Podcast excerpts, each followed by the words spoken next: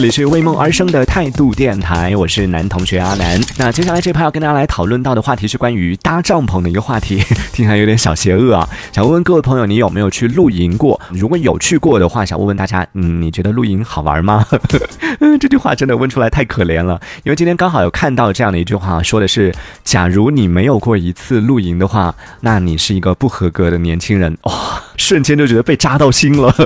我作为一个宅男，没有去露营过，怎么就不合格了？所以今天想要和在听节目的朋友来聊一聊，说想问问大家有多少人和我一样是一个不合格的年轻人，然后又有多少人曾经有过露营的幻想，甚至是有过出去露营的这种经历。那么作为露营老手的你，如果说你经常出去露营的话，可以来分享一下，就露营好玩吗？好像在看到别人吃东西的时候，好吃吗？对我也好想出去玩哦，可以来分享一下关于露营的一些经验或者是一些心得，都可以来讲一讲。可以在节目下方的评论区当中用文字的方式发送消息，就可以参与我们的这个话题讨论了。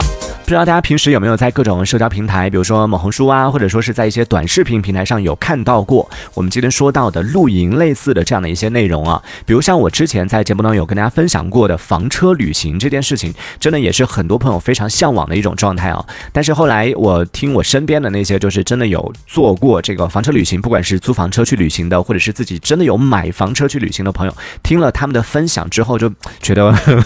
这件事情还是想想就好了。因为当你真的踏上这个旅途的时候，你会发现，哇，这件事情可能跟你想象的 不太一样，没有你想象的那么的美好，甚至可能会让你旅途进行到一半都不用到一半，可能你出去两天你就想回家了。当然也有那种就是真的是旅行了很久，然后房车旅行很久，然后非常满意的朋友也有啊，就看个人的选择。但是呢，总的来说，其实房车旅行它的门槛还是挺高的啊。就不管你是租房车还是说是买房车，它的价格都非常高啊，不算便宜，不是每个人都能够承受得起的。所以呢，嗯，房车旅行相对来说不是那么现实。而我们今天说到的露营，它就不太一样了。露营基本上可以说是不能说每个人都可以，但是很多朋友都是可以实现的，门槛就没有那么高了。本来我是想要往后一点来讲自己的经历的，但是 在这边先跟大家交个底儿啊。说实话，就虽然说我作为一个宅男，就对出门这件事情我本身是没有太大的一个兴趣的，但是奈何我身边爱玩的朋友实在太多了，很多朋友以各种各样的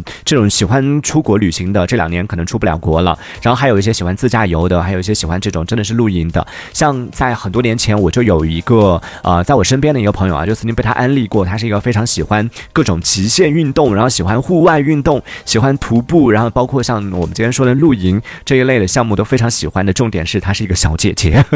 她是我的同学，以前的一个同学。某天看到她在朋友圈里面分享的一些美景嘛，哇，就真的是被她种草到了。然后一聊起来才发现，以前上学的时候，其实我们关系我觉得还可以，就也是经常会在一起玩。但是没发现原来她有这样的一些爱好，就喜欢极限运动啊。然后讲起这些东西的时候，我就跟她讲说，嗯，说起来这些自己的一些喜好的时候，我就说我其实对于像滑翔。伞伞啊，还有热气球啊，这些都还挺有兴趣的。他说：“哦，这些他经常玩。”对吧？这一方面也透露出来，哦，好有钱哦。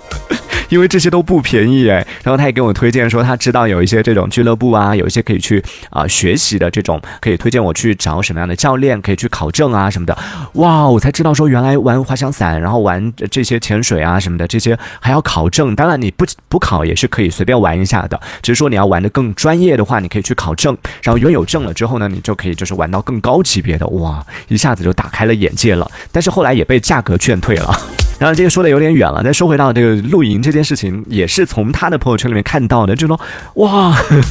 首先就他种草我的那个地方是真的很漂亮，就看到他在朋友圈里面分享的他们去露营的一些照片，然后看到之后就去问他说，哎，这是哪里呀？看起来感觉很不错，然后跟我讲到了他们去的那个地方，跟大家介绍一下，是我们云南的一个大山里，大山深处，就是车是没办法直接开进去的，所以必须要徒步走进去，就比较远的一个距离，但是真的。从那个照片上看到风景太美了，完全不像借用。就之前有一个朋友说过的一句话，就说那种风景。电影都不敢这样拍，电影特效都不敢这样拍的那种，就感觉哇，怎么会在我生活的这座城市周围，竟然还有那么美的风景，那么美的地方？所以看完之后就非常向往啊！就是一个他呃露营的那个地方呢，是一个非常开阔的、非常非常大的一片草坪，然后刚好他们去的那段时间呢，就是漫山遍野的山花都开了，所以就看到的那些风景，看到的那些绿植，看到各种各样的一些植被，森林里边的各种景色，然后他们的他们也有，就同行的也有专业的摄影师嘛，所以拍下来照片就真的是非常的惊人的、美丽的那种，让人很震撼的感觉啊！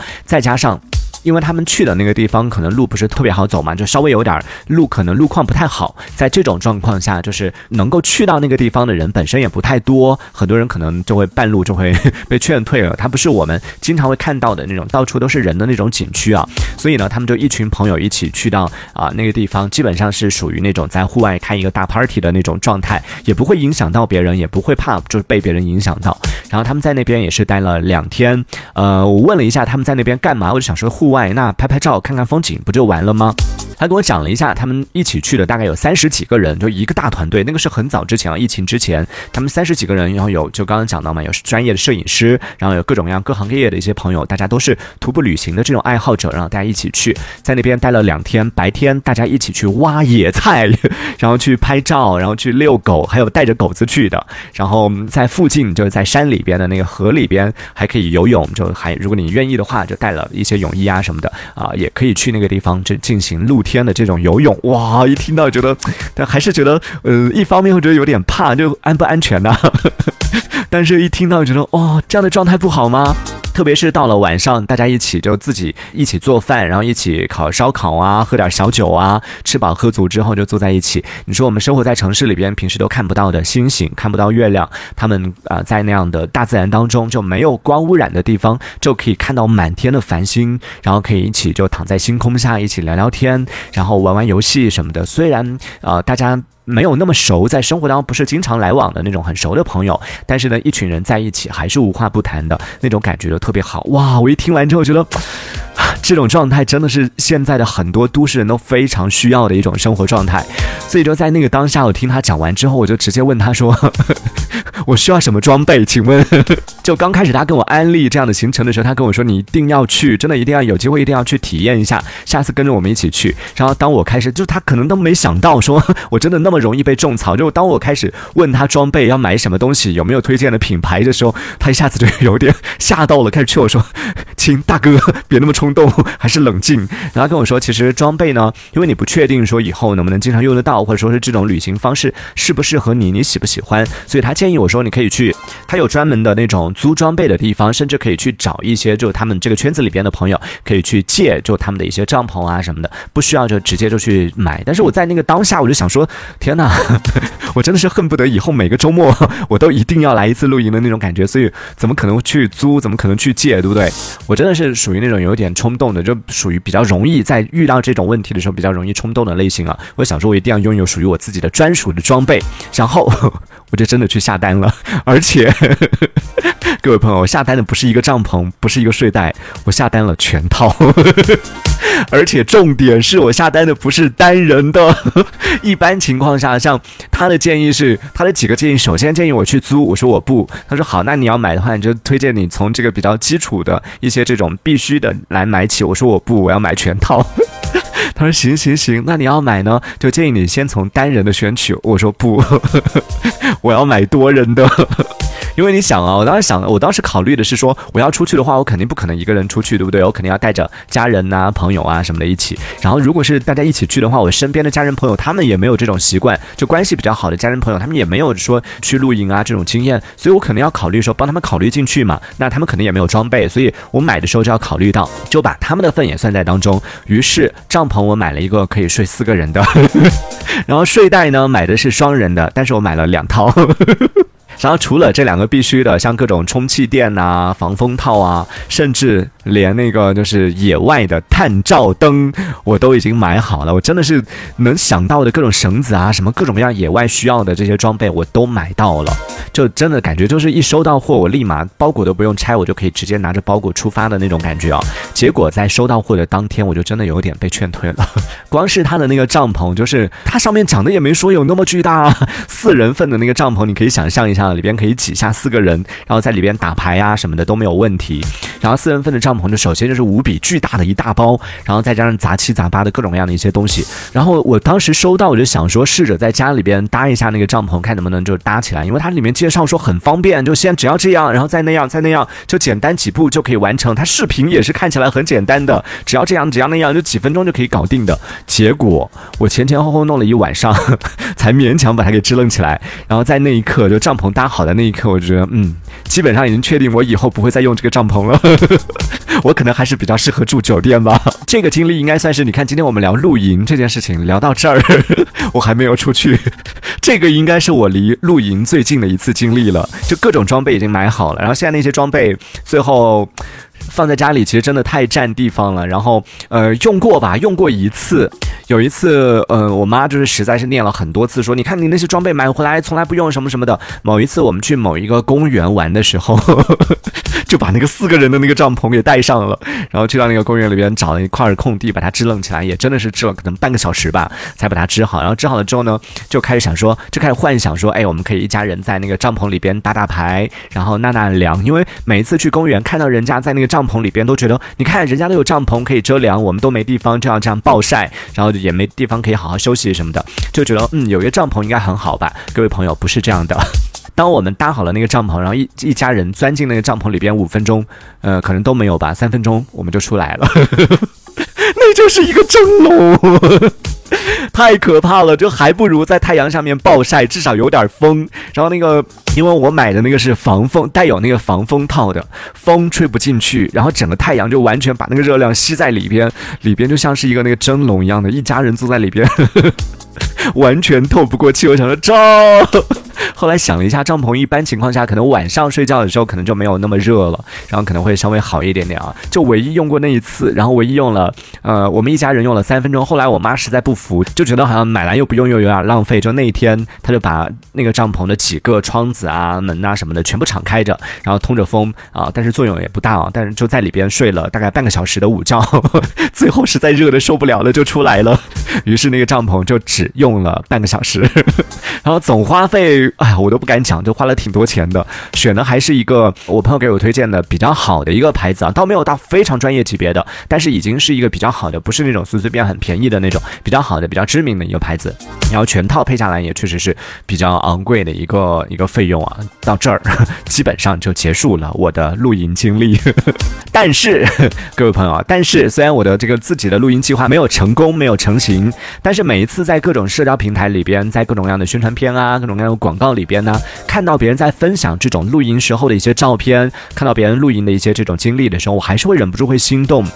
真的是因为，就像那句话说的，就最美的景色往往都是在少有人去到的地方。所以就像是前两年大火的那个稻城亚丁一样，其实我之前也有被种草过，然后也曾经想要去稻城去，但后来就看到网上有各种各样的吐槽，然后我当时就很疑惑，说，哎，难道关于稻城亚丁的各种美丽的传说都是这个滤镜堆砌出来的吗？后来我就问了一下我身边的那些就真的是资深的旅行达人呢，我就问了一下他们去过稻城的朋友，就说稻城到底值不值得？去去是真的好，还是说是都是被吹出来的？然后得到的答案是这样的：他们说，其实稻城亚丁它本身是真的是很美的，但是为什么网上会有那么多吐槽？为什么会有那么多人去完之后会觉得失望呢？主要的原因还是就刚刚说到那句话嘛，最美的景色往往都是藏在少有人去到的地方。就无论你是乘坐啊这种公共交通工具，就是班车啊或者飞机啊或者这一类的这种公啊交通工具，再或者哪怕是你自己开车开越野车什么的，就你能够去到。到的那个地方，它都只能算是到了稻城亚丁，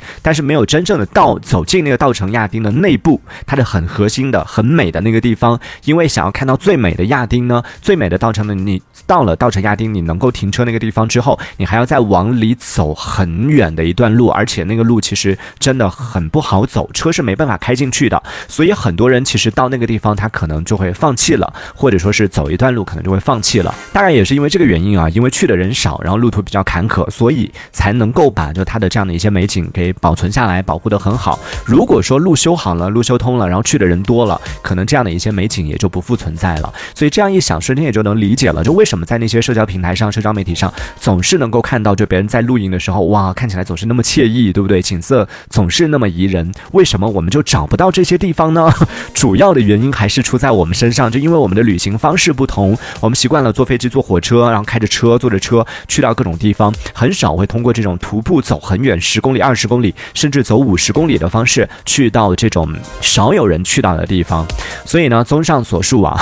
下次当你看到网上的各种美好的、让人憧憬的一些这种露营的宣传，或者说是一些你没有见过的一些美景的这种图片的时候，其实真的不用一上来就骂，也不用像我一样就太过冲动直接下单，还是要冷静，还是要提醒自己，先问问自己，你愿意为这些美景付出多少？不是付出多多少钱啊，像我付出了那么多钱，但是还是没有得到，这等于零。主要是要问问自己，你愿不愿意背着重重的行囊，背着各种各样的一些这个装备，然后走上几十公里的这样的一个路途？你愿不愿意放弃大床柔软的大床，然后没有暖气，然后没有甚至没有办法洗澡，就要放弃这样的一些条件，住宿条件？然后你愿不愿意每天被风吹日晒？愿不愿意被蚊虫叮咬？甚至可能会遇到各种突发状况，你能不能应付得来？如果说这些对你来说都不是事儿的话，那我觉得你就可以考虑 开始像我一样下单了，可以背上帐篷，开始迈开你的征服远方的这样的一个双腿。就当你真的开始真正的踏上了这一条崎岖的山路的时候，可能你也距离那些惊艳你的朋友圈的那些美景就更进一步了吧。前段时间刚好还有采访到了一个拍纪录片的一位老师，然后他也是分享到了，就他去到的很多地方，其实很多真正的那种美景都是很少有人知道的。就我听到他讲那些美景的时候，我每一个地方听完之后都很想去，都被种草了。后来我实在没忍住，我想说你怎么找到那么多这些宝藏地方的？我就问他说：“你平时是用马蜂窝吗？还是用什么？”他一听到，他就很不屑说。哎，真正的资深的旅行家是不需要任何的什么孤独星球啊、马蜂窝啊，是不需要这些东西的。他们需要的是圈子，就是有他们自己的这样的一个徒步也好，或者说是啊去发现这些美景的这样的一个人群。资深的这种驴友有这样的一个人群，然后大家会交流。哎，你上个月去哪里了？你最近有没有发现什么宝藏地方？然后把它的这个大概的位置怎么怎么走，非常详尽的告诉你说到了哪个哪个山头，到了哪个哪个地方，然后看到有一户什么人家，然后在哪个地方怎么走，就用这种方式。是来进行传递信息，感觉你们还活在古代吗？不能发个定位吗？然后后来才知道说，哦，原来是在有一些真的是深山老林里边，你可能都没有定位的。当然，这个其实也不太建议所有人都去寻找这样的地方啊，因为这个里边是存在一定的风险的啊，也是需要有这种专业的、资深的这种旅行家带着你再去这样的一些少有人去到的地方，不然的话可能会危及到大家的一些啊生命安全，这个也是很重要的。好，那说了那么多呢，也欢迎在听节目的。朋友可以来跟我们分享一下，你曾经有没有过露营的经历啊？相信真正露营过的朋友，可能听我讲了这些之后，就觉得 你在讲什么玩意儿啊？这哪儿跟哪儿啊？刚刚讲完这些东西，就当你真正去走出去过之后，真正去旅行过，真正去露营过之后，你可能会发现，刚刚讲到什么美景啊，什么大草坪啊，露天烧烤啊这些。它都只是露营乐趣当中的冰山一角。那么在露营的过程当中，还有哪些好玩的事情？也欢迎大家来跟我们分享一下。可以在节目下方的评论区当中用文字的方式发送消息，同样可以参与我们的节目互动。这一小节我们暂时先聊到这里。喜欢我们节目的朋友，别忘了订阅关注。这里是为梦而生的态度电台，我是男同学阿南。我们下次接着聊。态度电台。